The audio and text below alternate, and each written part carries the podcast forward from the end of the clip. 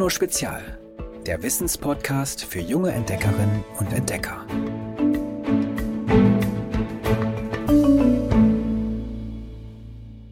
Hallo ihr Lieben. Wir stecken immer noch mittendrin in unseren Weltretterfolgen, in denen wir euch Kinder und Jugendliche vorstellen, die Tolles leisten und rausgehen, anpacken und mithelfen, die Welt zu retten. Darum bin ich in dieser Folge auch wieder nicht alleine, sondern Giolino Spezialreporterin Bernadette ist wieder da, die diese Kinder und Jugendlichen für uns getroffen hat. Hallo Bernadette. Hallo Ivy. Das, worum es heute geht, habe ich tatsächlich auch schon gemacht. Vor zwei Jahren, glaube ich, war das. Da habe ich meine Haare gespendet. Ganze 40 Zentimeter habe ich abgeschnitten. Das geht übrigens ab 25 Zentimetern, die abgeschnitten werden. Bernadette, bei dir ging das ja auch. Du hast nämlich ultralange Haare. Kannst du dir das nicht irgendwie vorstellen? Ja, klar. Also ich war jetzt wegen Corona halt auch echt ewig nicht mehr beim Haare schneiden. Also warum eigentlich nicht? Ich wüsste ja auch sogar schon, wie das abläuft, denn ich war, allerdings war das vor Corona, bei einem Haarspendetag dabei und habe da unsere heutige Weltretterin getroffen, die Emilia. Ja, also ich bin Emilia, ich bin zwölf Jahre alt, ich komme aus Hamburg und ich habe das jetzt meine Haare gespendet. Ja, also ähm, ich hatte vorher lange Haare und die habe ich dann jetzt abgeschnitten, sodass ich jetzt einen Bob habe. Und die Haare werden dann halt für Perücken, für Perücken verwendet. Stark. Also ein Bob, das heißt ja Kinnlänge. Genau, also da ging echt eine Menge ab bei ihr. So 30 Zentimeter waren das bestimmt. Und das ist ja dann die Länge von einem großen Lineal. Also so kann man sich es vielleicht noch ein bisschen besser vorstellen. Wo hat Emilia das denn machen lassen? Die Emilia war bei zwei besonderen Friseurinnen, den sogenannten Haarköniginnen in Hamburg. Die beiden Frauen dort sind gelernte Maskenbildnerinnen und fertigen Perücken für Menschen an, die ihre Haare verloren haben. Zum Beispiel, weil sie eine Krankheit haben oder wegen eines Unfalls. Und einmal im Monat veranstalten sie dort einen extra Haarspendetag. Und da habe ich die Emilia getroffen. Also für mich war das schon ein ganz großer Schritt damals und ich hatte echt ein bisschen Schiss, ob ich mir danach noch gefalle. Wie gesagt, waren es bei mir ja auch noch mal 10 Zentimeter mehr als bei Emilia und danach hatte ich einen Kurzhaarschnitt. Also nicht mal einen Bob, sondern es war wirklich kurz und da musste ich mich schon erstmal dran gewöhnen. Ist Emilia das leichter gefallen als mir? Also vorher sind ihre Haare ja fast bis zum Bauchnabel gegangen und nachher nur noch bis zum Kinn, aber sie war echt trotzdem mega entspannt dabei. So, Emilia, wie kurz hast du gerade gezeigt, sollen die werden? Ähm, so ungefähr. Okay, also ein Bob. Ja, genau. Und alle gleich lang? Ähm, ja. Möchtest du, dass die noch zu einem Zopf zusammengehen? Mm, Ja, also das hinten vielleicht ist so unten. Hinten unten? Ja, also so nicht halt. Das ist mir eigentlich relativ egal, Egal, ist super. ob es noch um Zopf geht und sonst gucke ich halt, dass ich irgendwie nur die oberen Haare Das ist gar kein. Problem. Und ähm, ich binde dir jetzt Zöpfe ab, Ja? dann schneide ich die Zöpfe Mhm. und dann kriegst du deinen Haarschnitt. Okay. So, ich würde jetzt schneiden. Also wir haben uns jetzt auf so eine Länge geeinigt. Ja. Also länger als Kinn. Ja, ein bisschen. Ne? Also so, ja. Hallo! Jetzt gibt's kein Zurück mehr. Wieso das überfrisieren wir? Das geht schon. Okay, aber du bist nicht nervös oder so, weil manchmal Nee. denkt man sich, wenn so viel abkommt, dann Wachsen ja wieder nach. das ist die richtige Einstellung, gell? Total. Okay, das klingt wirklich super entspannt. Ja, und Emilia hat sich die Haare sogar extra noch ein bisschen länger wachsen lassen, damit da richtig ordentlich was dabei rauskommt. Ich habe eine Freundin ähm, und die hat auch ihre Haare verloren. Ja. Und dann dadurch bin ich dann halt noch mehr so in eine Phase gekommen, wo ich dachte, das möchte ich jetzt auf jeden Fall machen. Dann, also habe mich darüber informiert und dann ähm, hab, wollte ich das eigentlich, vor dem Sommerfilm wollte ich meine Haare abschneiden, auch kurz. Aber dann dachte ich, ja, dann kann man noch nicht so eine richtig gute Perücke draus machen. Die wird dann eher kürzer. Und dann dachte ich, wenn man, dann kann man eine gute Perücke draus machen, wenn ich sie noch ein bisschen wachsen lasse. Und dann habe ich sie jetzt noch wachsen lassen. Und ja. Mega cool von ihr. Übrigens, Haare zu verlieren ist erstmal nichts, worum man sich Sorgen machen muss. Vielleicht merkt ihr es ja auch nach dem Haarewaschen, am Sieb in eurer Dusche oder nach einigen Tagen an eurer Haarbürste. Jeder Mensch verliert täglich Haare. Mancher 20, mancher 100 Stück. Das ist vollkommen normal. Aber einigen Menschen fallen die Haare darüber hinaus besonders stark aus, weil sie an einer Krankheit leiden. Beim sogenannten kreisrunden Haarausfall zum Beispiel hat ein Mensch einfach so von heute auf morgen große kahle Stellen auf dem Kopf. Der medizinische Fachbegriff dieser Art des Haarausfalls ist Alopecia areata. Haarausfall ist für die Betroffenen meist sehr, sehr schlimm. Klar, Haare sind schließlich eine Art Kopfschmuck für uns. Wir kämmen, flechten, föhnen, färben, schneiden und kehlen uns die Haare, drehen Locken, klemmen Spangen rein. Voll. Und darüber, wie wichtig Haare für uns sind, denken wir ja normalerweise auch gar nicht so viel nach, weil die wachsen ja einfach so, bis man eben keine mehr hat. Und am schlimmsten ist eine Sache, sagt Emilia. Ja, also ich glaube, ähm, das ist den meisten Leuten wichtig, weil sie sonst angestarrt werden, wenn sie irgendwie durch die Straßen laufen und dann gucken sie alle an. Ich glaube, das ist auch kein schönes Gefühl, weil das, dann fühlt man sich irgendwie anders. Und ich finde, so sollte sich keiner fühlen. Jasmin, eine der beiden Perückenmacherinnen, bei denen die Emilia war, hat mir auch erzählt, dass ihre Kundinnen und Kunden oft sagen, mit der Perücke oder dem Haarteil, das sie ihnen geknüpft haben, können sie ihre Krankheit auch manchmal einfach vergessen. Also weil sie einerseits eben nicht angestarrt werden, aber auch weil sie in den Spiegel gucken und auf den ersten Blick einfach aussehen wie vorher. Also echt super, dass es die Perückenmacherinnen gibt, die den Menschen helfen können und Leute wie Emilia, die ihre Haare spenden. Leider gibt es in Deutschland aber viel zu wenige Menschen, die ihre Haare spenden.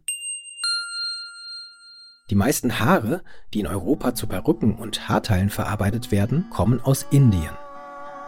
Dort gibt es eine Art Reinigungsritual, in dem sich die Menschen aus Glaubensgründen die Haare abrasieren lassen. Es gibt einen haarlosen Gott, dem die Menschen ihre Haare sozusagen schenken wollen. Anschließend werden diese verkauft, auch nach Europa.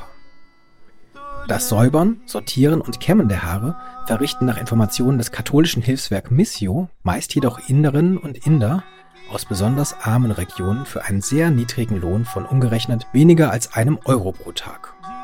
Zum Teil müssen auch Kinder mit anpacken.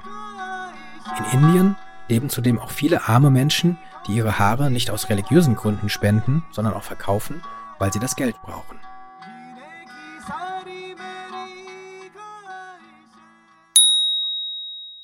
Die meisten indischen Menschen haben außerdem dunkle Haare. Wenn also ein blondes Kind oder ein hellbraunhaariger Erwachsener Haare braucht, werden die indischen Haare aufwendig gefärbt, hat mir die Jasmin erklärt. Inder haben für gewöhnlich keine europäischen Haarfarben auf dem Kopf. Die werden dann, um sie überhaupt auf hellere Töne zu bringen, ähm, in Chlorbäder getaucht und werden sozusagen erstmal auf eine Helligkeit gebracht und dann im Anschluss auf die europäischen Farben. Was das natürlich beinhaltet, ist, dass dieses Haar massiv chemisch behandelt ist und auch schon seine Karriere, je nachdem, welche Farbe man am Schluss hat. Also wenn wir jetzt ein ganz helles Blond für jemanden brauchen, weil die ganz blonde Haare hat oder gar ein Kind wirklich so blonde Haare hätte oder hat, ähm, sind diese ganz hellen Blondtöne, diese Haare haben ihre Karriere wirklich hinter sich. Also die, ähm, die müssen sehr pfleglich behandelt werden, gefettet, gekurt und so weiter, weil ähm, diese Haare einfach schon ganz viel durchgemacht haben, sozusagen.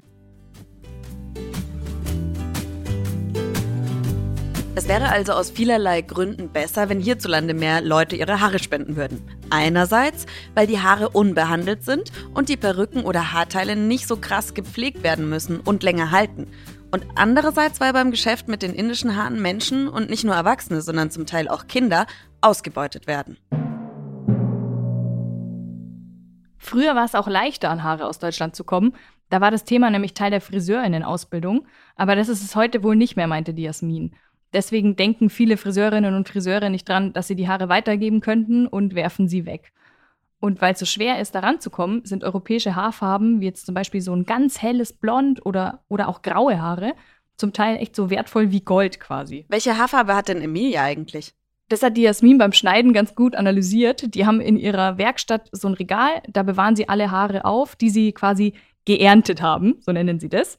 Und zwar ähm, bewahren sie die dazu Zöpfen gebunden in Schubladen sortiert auf, bis sie dann zum Einsatz kommen.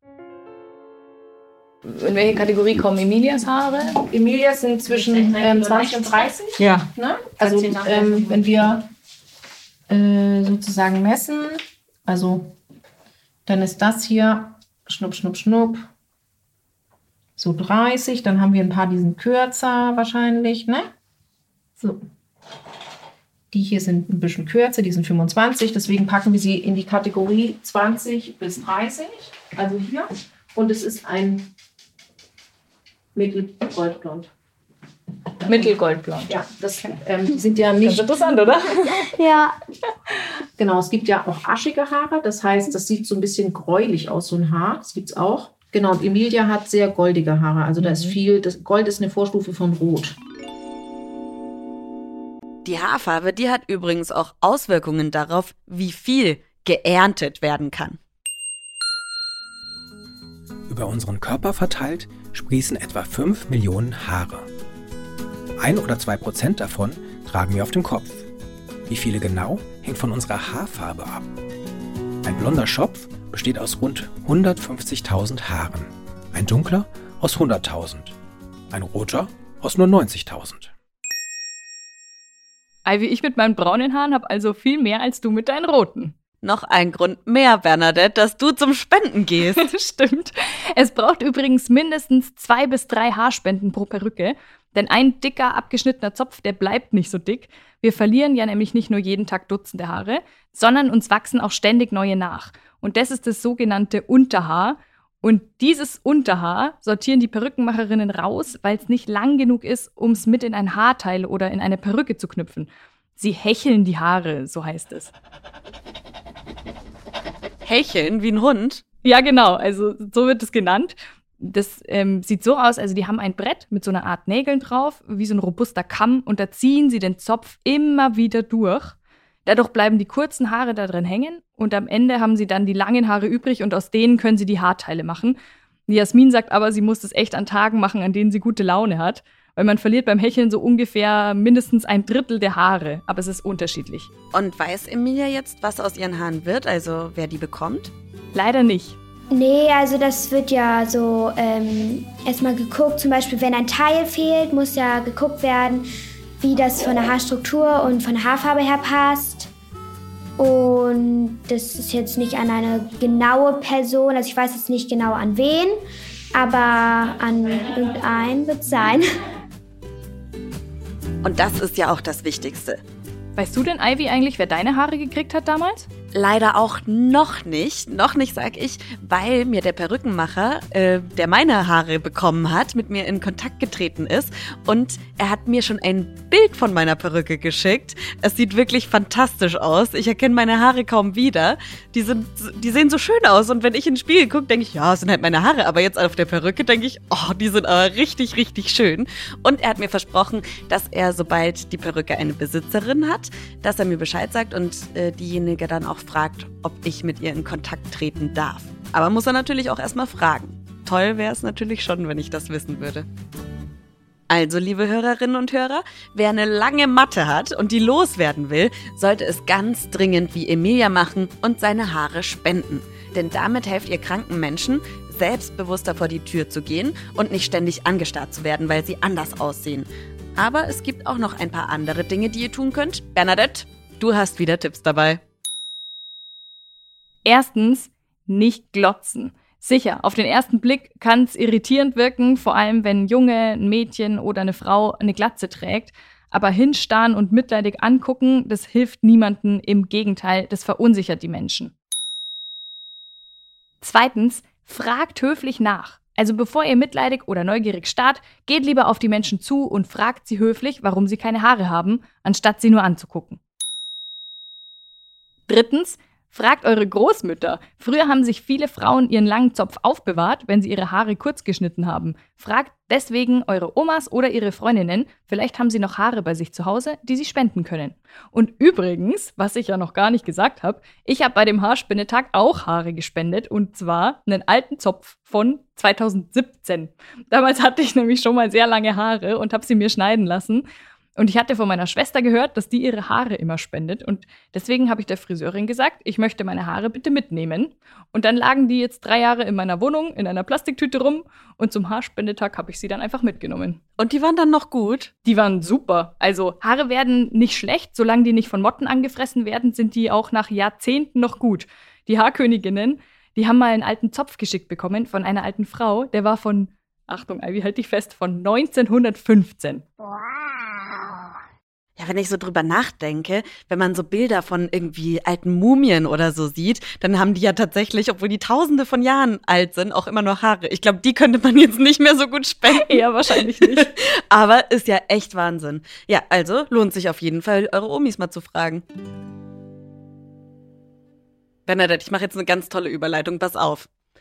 Friseurläden haben ja oft ganz, ganz witzige Namen. Also so Harmonie. Genau. Oder sowas wie vier Haareszeiten oder Sahara. Das sind schon eher haarsträubende Namen, finde ich. Viel besser sind eure Witze.